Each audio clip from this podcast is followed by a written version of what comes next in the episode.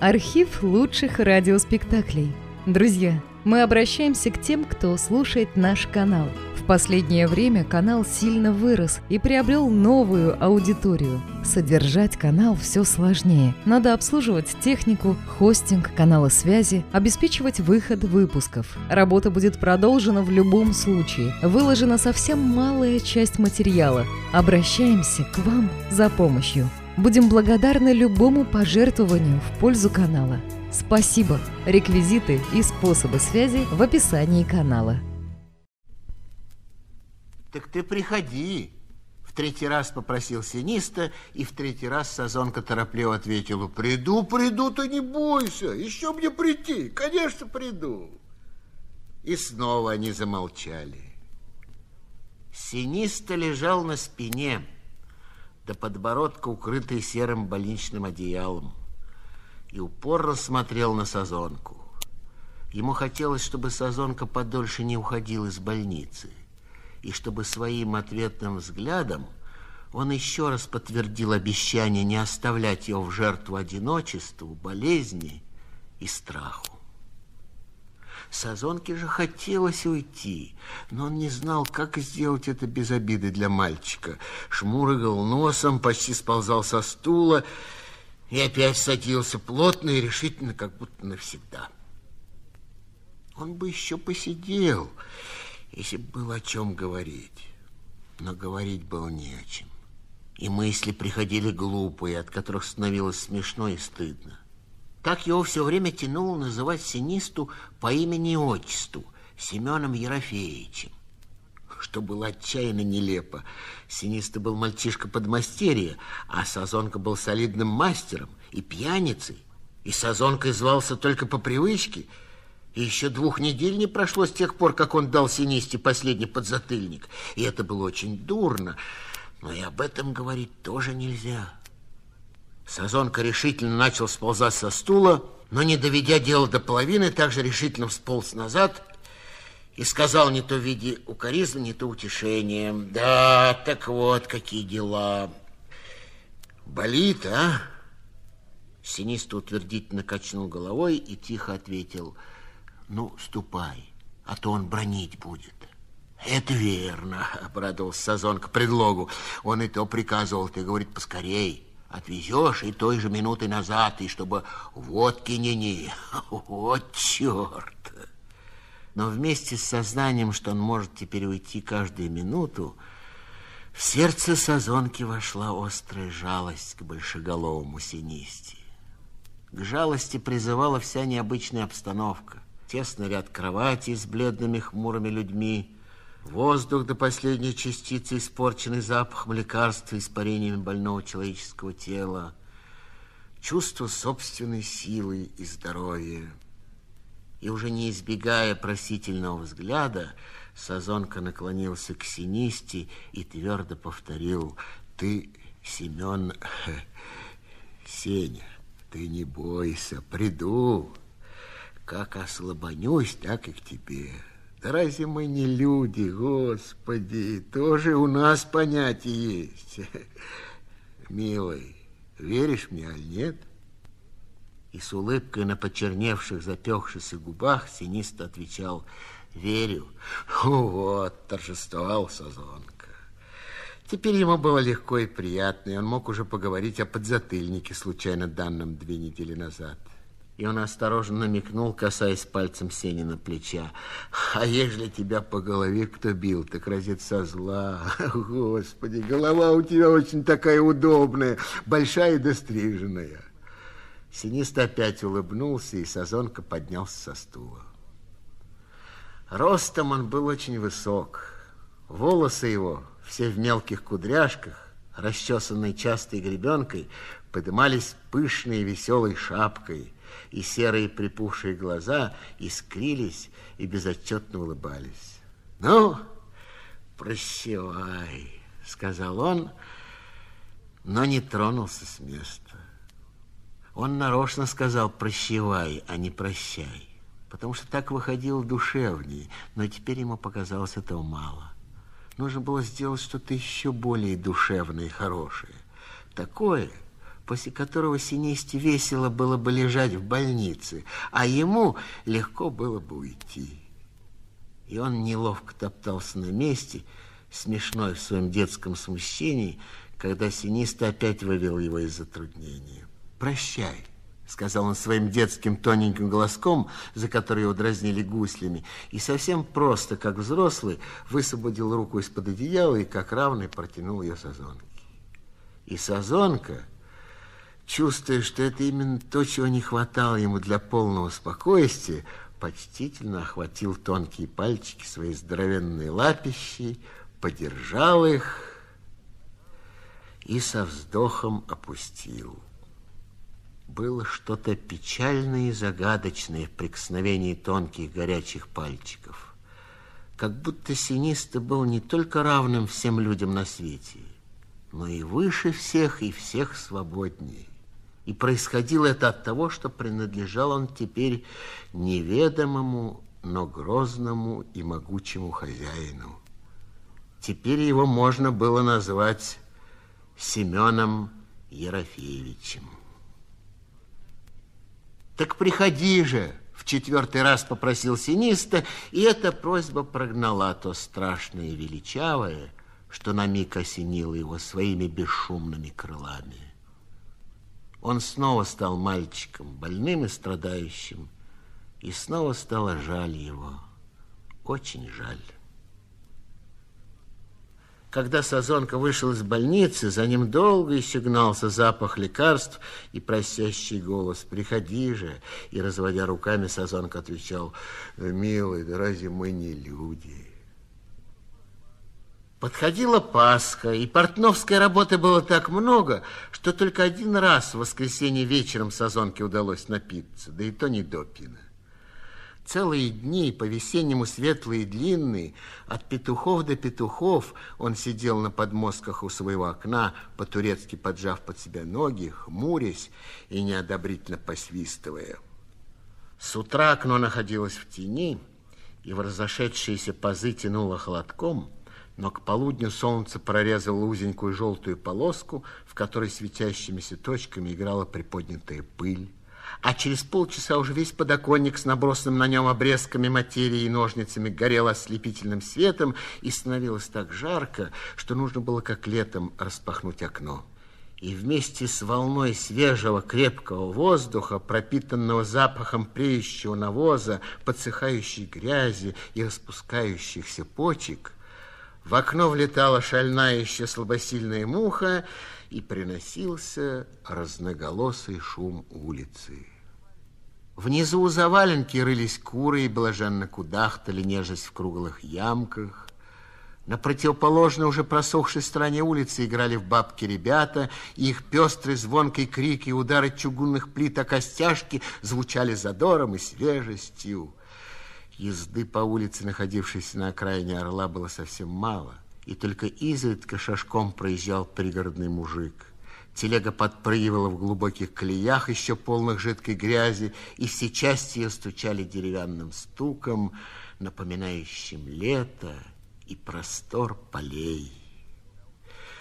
Когда у Сазонки начинал ломить поясницу, и одеревеневшие пальцы не держали иглы, он босиком и без подпояски, как был, выскакивал на улицу, гигантскими скачками перелетал лужи и присоединялся к играющим ребятам.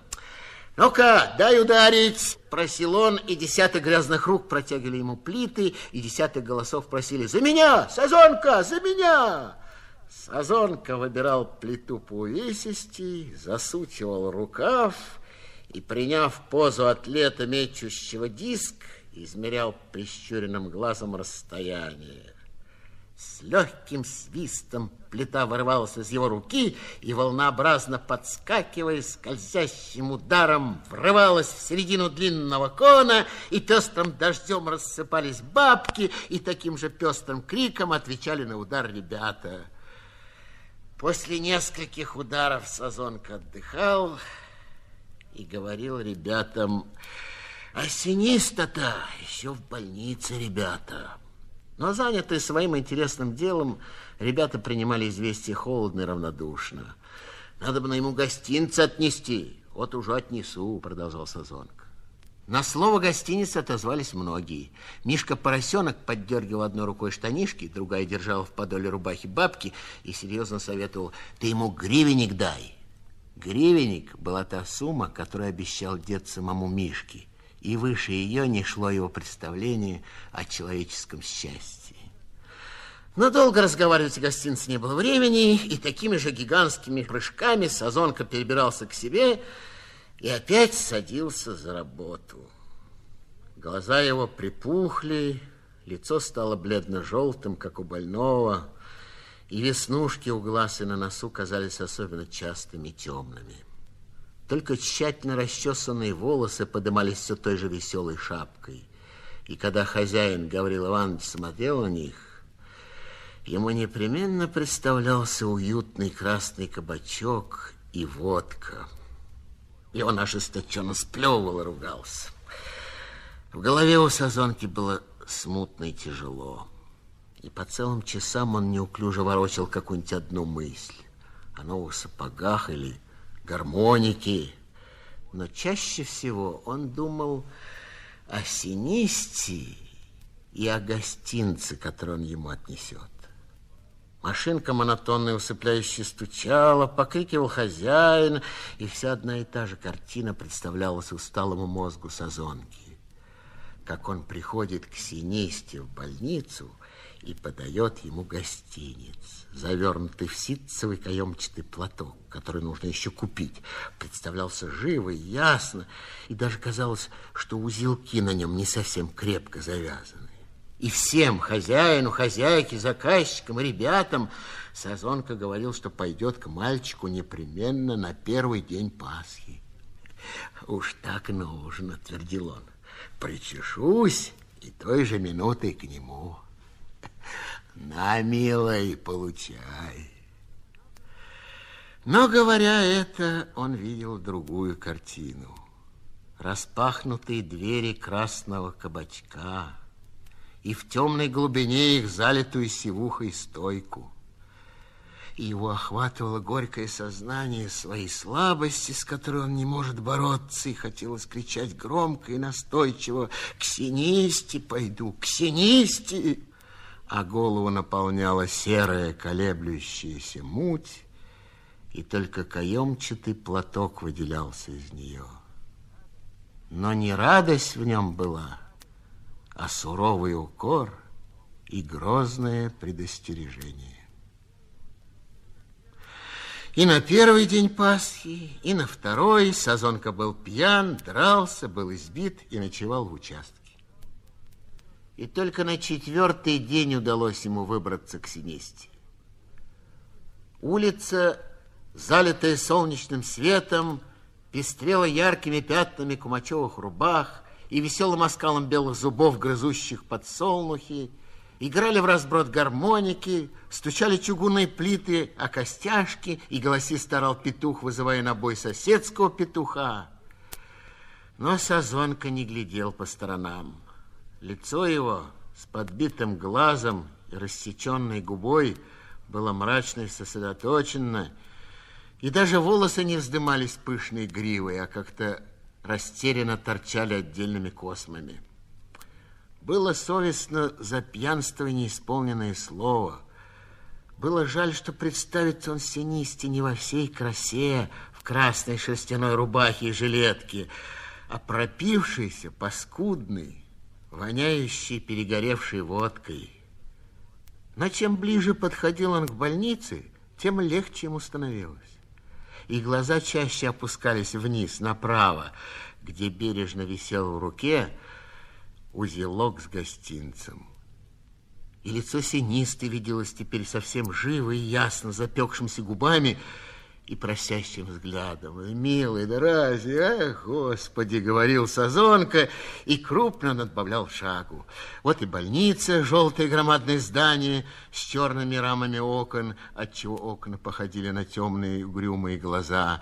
Вот и длинный коридор, и запах лекарств, и неопределенное чувство жути и тоски.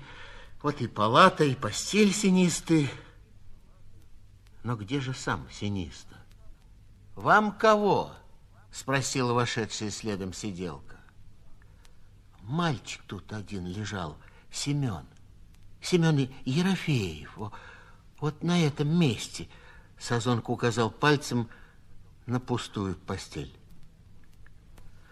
Так нужно да прежде спрашивать, а то ломится зря, грубо сказала сиделка.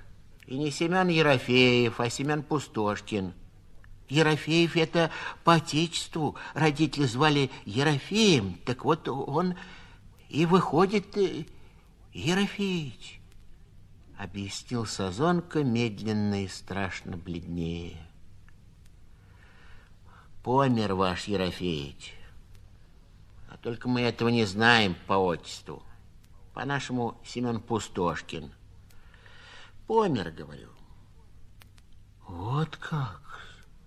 Благопристойно удивился Сазонка, бледный настолько, что веснушки выступили резко, как чернильные брызги.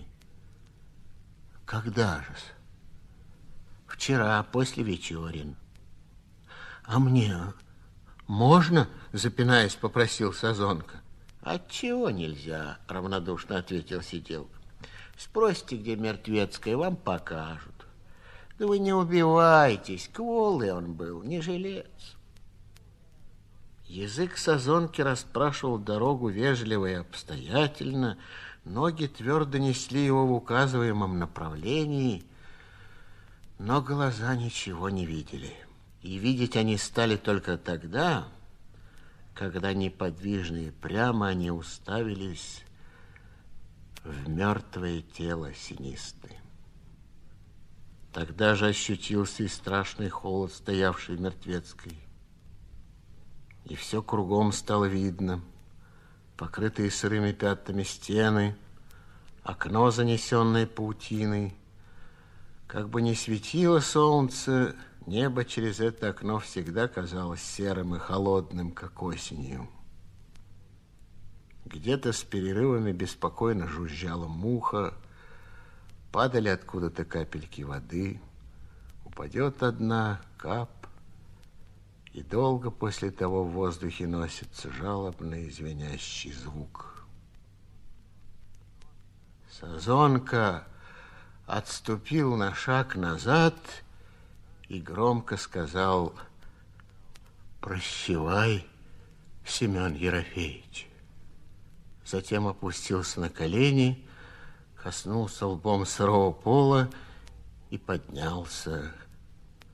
«Прости меня, Семен Ерофеевич!» Так же раздельно и громко выговорил он и снова упал на колени и долго прижимался лбом, пока не стала затекать голова. Муха перестала жужжать, и было так тихо, как бывает только там, где лежит мертвец. И через равные промежутки капали в жестяной таз капельки, падали и плакали тихо, нежно. Тотчас за больницей город кончался, и начиналось поле. И Сазонка побрел в поле. Ровное, не нарушаемое ни деревом, ни строением, оно привольно раскидывалось вширь, и самый ветерок казался его свободным и теплым дыханием. Сазонка сперва шел по просохшей дороге, потом свернул влево и прямиком по пару и прошлогоднему жнитву направился к реке. Местами земля была еще сыровата, и там после его прохода оставались следы его ног с темными углублениями каблуков. На берегу Сазонка улегся в небольшой покрытой травой ложбинке, где воздух был неподвижный, тепел, как в парнике, и закрыл глаза. Солнечные лучи проходили сквозь закрытые веки теплой красной волной. Высоко в воздушной синеве звенел жаворонок, и было приятно дышать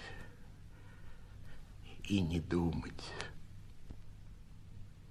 Полая вода уже сошла, И речка струилась узеньким ручейком, далеко на противоположном низком берегу оставив следы своего буйства.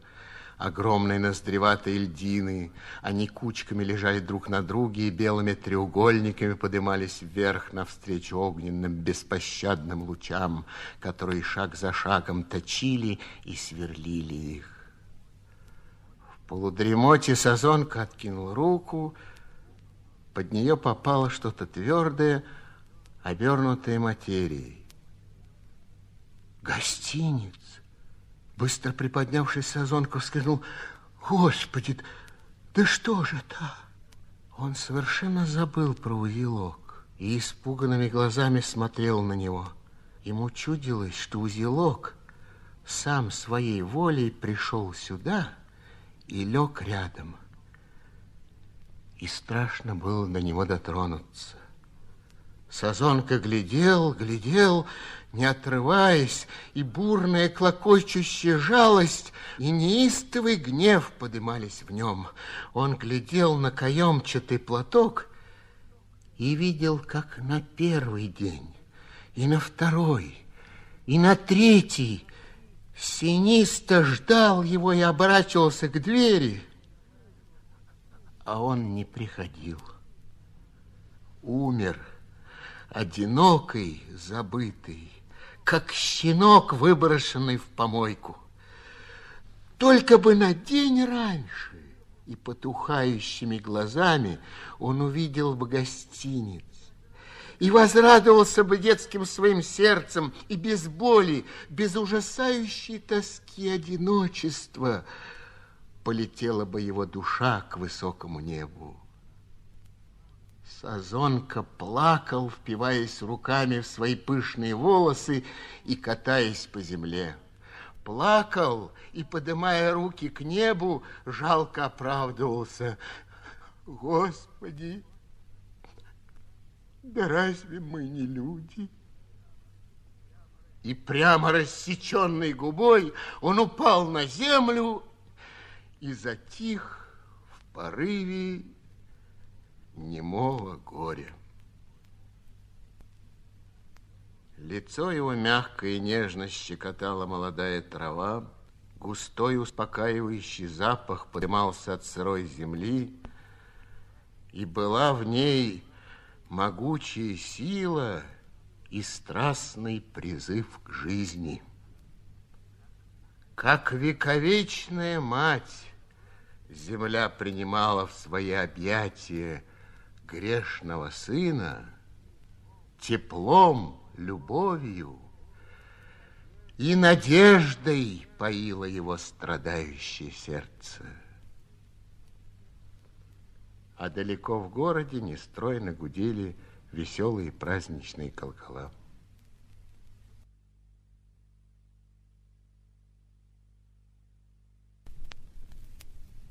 Она никому не принадлежала.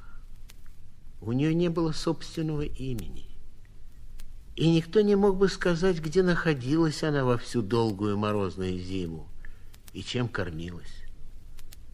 От теплых изб ее отгоняли дворовые собаки, такие же голодные, как и она, но гордые и сильные своей принадлежностью к дому. А когда, гонимая голодом или инстинктивной потребностью в общении, она показывалась на улице, Ребята бросали в нее камнями и палками, взрослые весело улюлюхали и страшно, пронзительно свистели. Не помня себя от страху, переметываясь со стороны на сторону, натыкаясь на загорожи людей, она мчалась на край поселка и пряталась в глубине большого сада в одном ей известном месте. Там она зализывала ушибы и раны и в одиночестве копила страх и злобу. Только один раз ее пожалели и приласкали. Это был пропойца-мужик, возвращавшийся из кабака. Он всех любил и всех жалел, и, и что-то говорил себе под нос о добрых людях и своих надеждах на добрых людей – Пожалел он и собаку, грязную и некрасивую, на которой случайно упал его пьяный и бесцельный взгляд. «Жучка!» — позвал на ее именем общим всем собакам. «Жучка, пои сюда, не бойся!» Жучке очень хотелось подойти. Она виляла хвостом, но не решалась. Мужик похлопал себя рукой по коленке и убедительно повторил, «Да поди, дура, ей-богу, не трону!» Но пока собака колебалась, все яростно размахивая хвостом и маленькими шажками подвигаясь вперед, настроение пьяного человека изменилось. Он вспомнил все обиды, нанесенные ему добрыми людьми, почувствовал скуку и тупую злобу, и когда жучка легла перед ним на спину, с размаха ткнул ее в бок носком тяжелого сапога. Умразь тоже лезет. Собака завизжала. Больше от неожиданности обиды, чем от боли. А мужик, шатаясь, побрел домой, где долго и больно бил жену и на кусочки разорвал новый платок, который на прошлой неделе купил ей в подарок. С тех пор собака не доверяла людям, которые хотели ее приласкать. И, поджав хвост, убегала, а иногда со злобой набрасывался на них и пытался укусить, пока камнями и палкой не удавалось отогнать ее. На одну зиму она поселилась под террасой пустой дачи, у которой не было сторожа, и бескорыстно сторожила ее. Выбегала по ночам на дорогу и лаяла до хрипоты. Уже улегшись на свое место, она все еще злобно ворчала, но сквозь злобу проглядывало некоторое довольство собой и даже гордость. Зимняя ночь тянулась долго-долго, и черные окна пустой дачи угрюмо глядели на обледеневший неподвижный сад. Иногда в них как будто вспыхивал голубоватый огонек. То отражалась на стекле упавшая звезда, или остророгой месяц посылал свой робкий луч. Наступила весна, и тихая дача огласилась громким говором, скрипом колес и грузным топотом людей, переносящих тяжесть. Приехали из города дачники, целая веселая ватага взрослых, подростков и детей, опьяненных воздухом, теплом и светом. Кто-то кричал, кто-то пел, смеялся высоким женским голосом. Первый, с кем познакомилась собака, была хорошенькая девушка в коричневом форменном платье, выбежавшей сад жадно и нетерпеливо, желая охватить и сжать в своих объятиях все видимое, она посмотрела на ясное небо, на красноватые сучьи вишень и быстро легла на траву лицом к горячему солнцу. Потом также внезапно вскочила и, обняв себя руками, целуя свежими устами весенний воздух, выразительно и серьезно сказала, вот весело-то. Сказала и быстро закружилась. И в ту же минуту беззвучно подкравшаяся собака яростно вцепилась зубами в раздувавшийся подол платья, рванула и также беззвучно скрылась в густых кустах крыжовника и смородины. «Ай, злая собака!» — убегая, крикнула девушка. И долго еще слышался ее взволнованный голос. «Мама, дети, не ходите в сад, там собака огромная, злющая!» Ночью Собака подкралась к заснувшей даче и бесшумно улеглась на свое место под террасой. Пахло людьми, и в открытые окна приносились тихие звуки короткого дыхания. Люди спали, были беспомощны и не страшны, и собака ревниво сторожила их спала одним глазом и при каждом шорохе вытягивала голову с двумя неподвижными огоньками фосфорически светящихся глаз. А тревожных звуков было много в чуткой весенней ночи. В траве шуршало что-то невидимое, маленькое, и подбиралось к самому лоснящемуся носу собаки. Хрустела прошлогодняя ветка под заснувшей птицей, и на близком шоссе грохотала телега, и скрипели нагруженные вазы. и далеко окрест неподвижно в воздухе расстилался запах душистого свежего дегтя и манил в светлеющую даль. Приехавшие дачники были очень добрыми людьми, а то, что они были далеко от города, дышали хорошим воздухом, видели вокруг себя все зеленым, голубым и беззлобным, делало их еще добрее. Теплом входило в них солнце и выходило смехом и расположением ко всему живущему. Сперва они хотели прогнать напугавшую их собаку и даже застрелить ее из револьвера, если не уберется. Но потом привыкли к лаю по ночам и иногда по утрам вспоминали, а где же наша Кусака? И это новое имя Кусака так и осталось за ней. Случалось, что и днем замечали в кустах темное тело, бесследно пропадавшее при первом движении руки, бросившей хлеб. Словно это был не хлеб, а камень. И скоро все привыкли к Кусаке. Называли ее своей собакой. И шутили по поводу ее дикости и беспричинного страха. С каждым днем Кусака на один шаг уменьшала пространство, отделявшее ее от людей. Присмотрелась к их лицам, и усвоила их привычки. За полчаса до обеда уже стояла в кустах и ласково помаргивала. И та же гимназисточка Лёля, забывшая обиду, окончательно ввела ее в счастливый круг отдыхающих и веселящихся людей. «Кусачка, поди ко мне», — звала она к себе. «Ну, хорошая, ну, милая, поди. Сахару хочешь?» «Сахару тебе дам. Хочешь? Ну, поди же». Но Кусака не шла боялась. И осторожно похлопывая себя руками и говоря так ласково, как это можно было при красивом голосе и красивом лице, Лёля подвигалась к собаке и сама боялась, вдруг укусит. Я тебя люблю, кусачка, я тебя очень люблю. У тебя такой хорошенький носик и такие выразительные глазки. Ты не веришь мне, кусачка?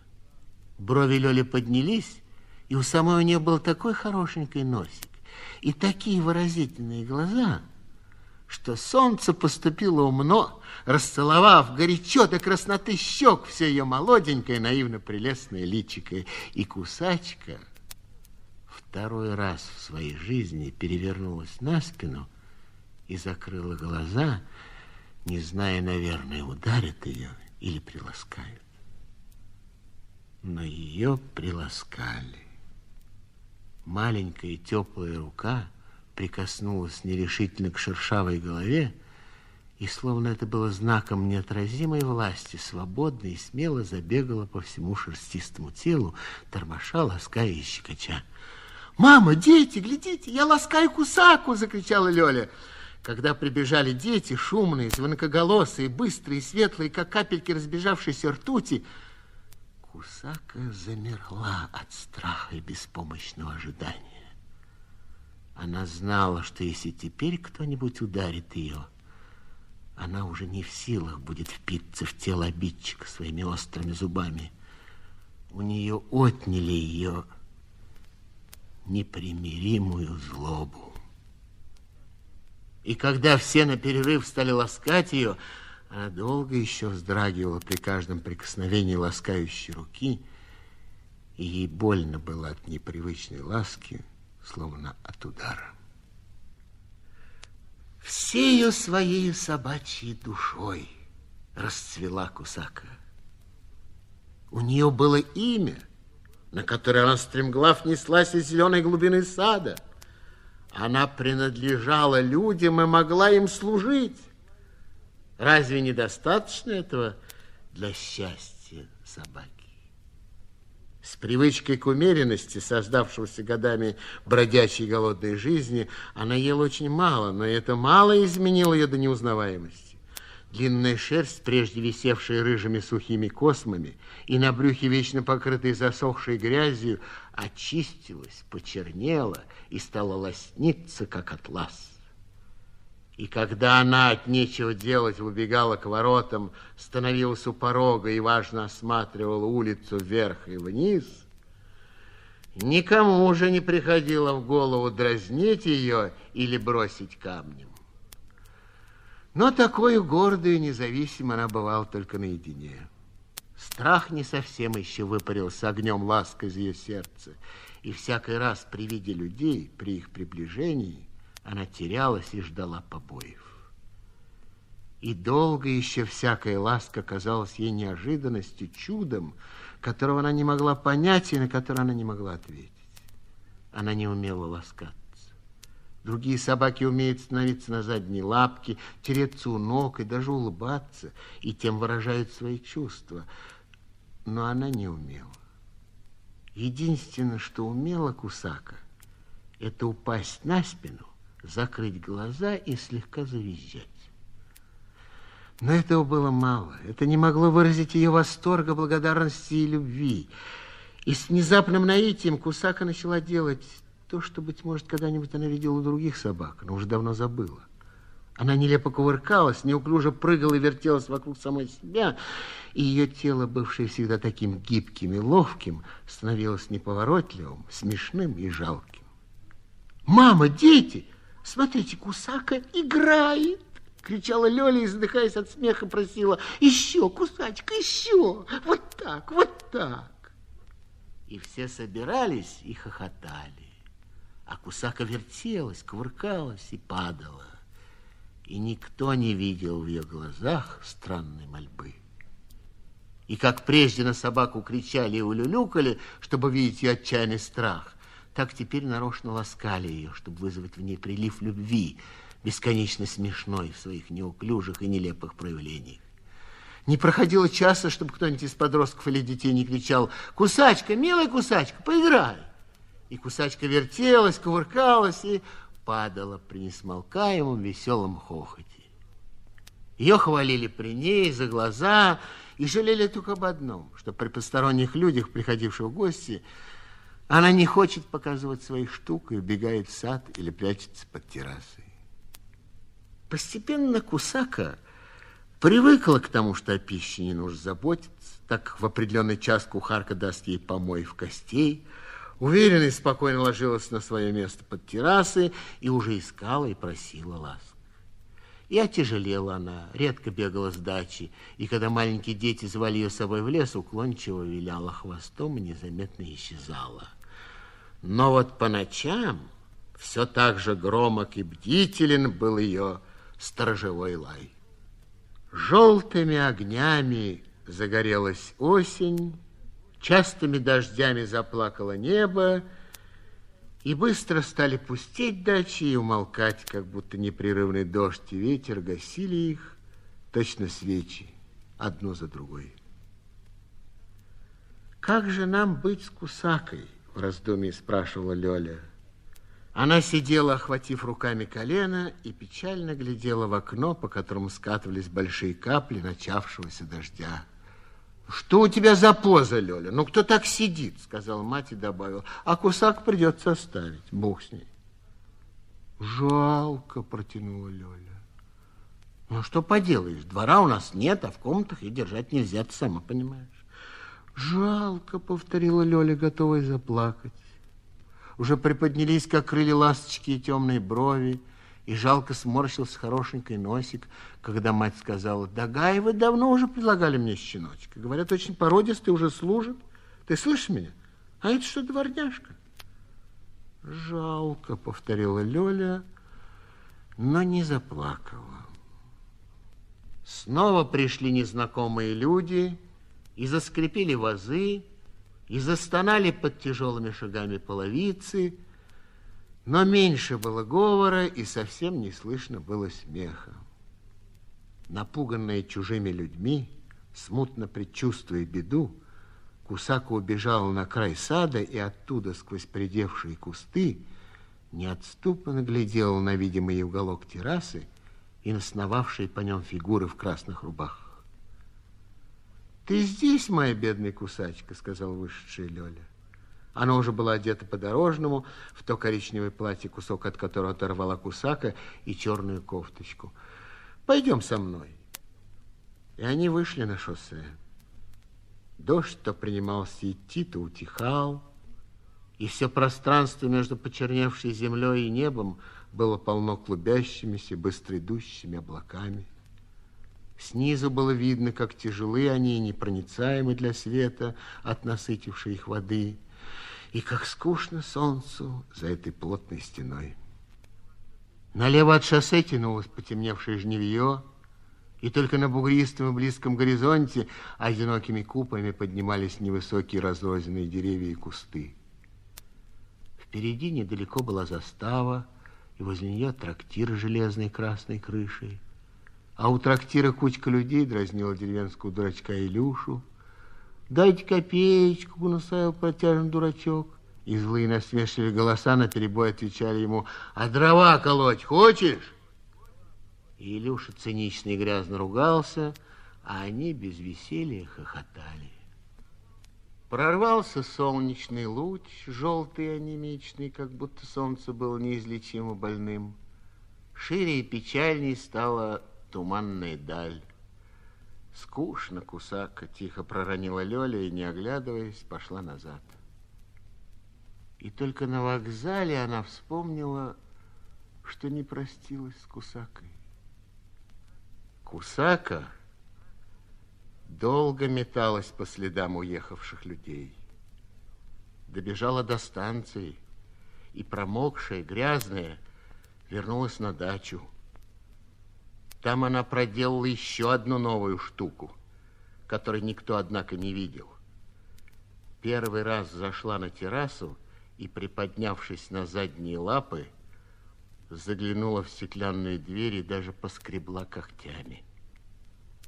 Но в комнатах было пусто, и никто не ответил Кусаки.